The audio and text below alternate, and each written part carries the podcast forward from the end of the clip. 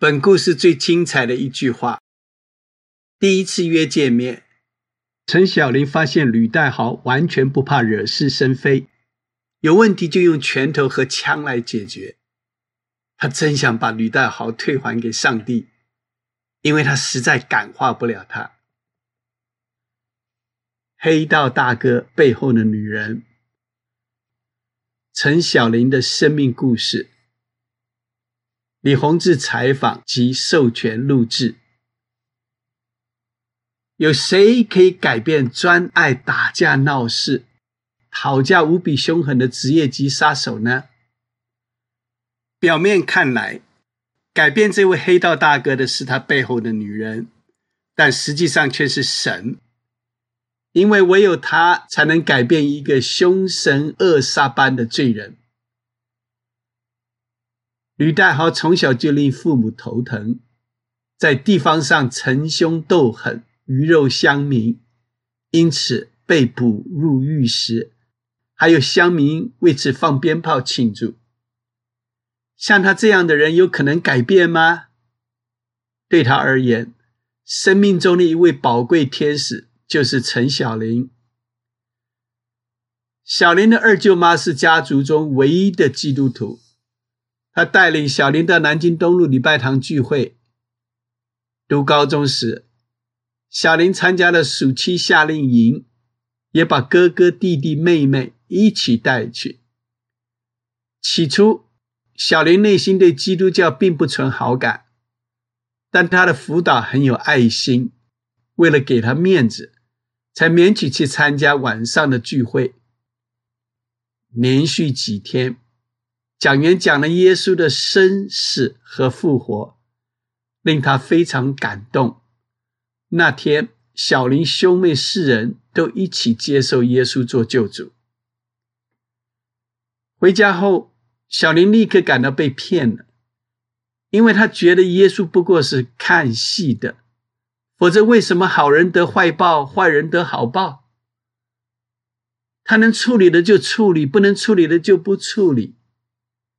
他对耶稣曾有误解，心中越想越气。小林在重男轻女的家中成长，他形容自己像日本阿信一样。他每天早上四点就要起来为家人准备早餐，傍晚还要整理家务两个小时。父亲给他的观念是：宁可要一个不会读书但会做家事的女儿。也不要一个只会读书但不会做家事的女儿。小林每天都要在阳台上洗衣浇花。有一天，他看着美丽的夕阳，对着天空说：“如果真有神，我的人生一定不一样。”从此，有两周的日子，他过得极为顺利。但两周过后，却厄运连连，连剩饭都会把碗打破。母亲责备他之后，他独自到楼上的客房痛哭了一场。他哭的原因是这位神在捉弄他，他却无法胜过他。哭完后，他睡着了。当他起来后，发现有一道光照着他，他像被一团爱所包住一样。那是基督的爱。那一刻，他才想起高中同学为何会如此疯狂爱耶稣。他如梦初醒般想到高山上大喊：“耶稣，你是真的！”之后，他每天回到家，便把听过的校园诗歌全背下来，一边洗衣浇花，一边唱。因为每一首歌都是一片信息，都在诉说他跟耶稣的爱情。有一次，小林的父母看了《悲惨世界》电影，把一个前科犯被改编的剧情讲给他们听。之后，弟弟说：“我们应该去帮助一个在监狱里的人，他叫吕代豪。这位大哥以前很照顾我们。”小林想要传福音给他，但一个是甲级流氓，一个是中兴大学社会系的学生，有可能成功吗？那时，戴豪完全不信耶稣那一套，只因为在狱中有人关心他，且又是个大学生，让他很珍惜，便一直跟小林保持信件往来。后来，戴豪从阎王管训队脱逃，小林第一次接了他的电话，吓了一大跳，才知道他过着逃亡的生活。第一次约见面。小林发现戴豪完全不怕惹是生非，有问题就用拳头和枪来解决。他真想把戴豪退还给上帝，因为他实在感化不了他。脱逃了八个月后，戴豪被密报抓回去。此时，小林仍继续写信关心他，只是边写边怀疑。代号真能改变吗？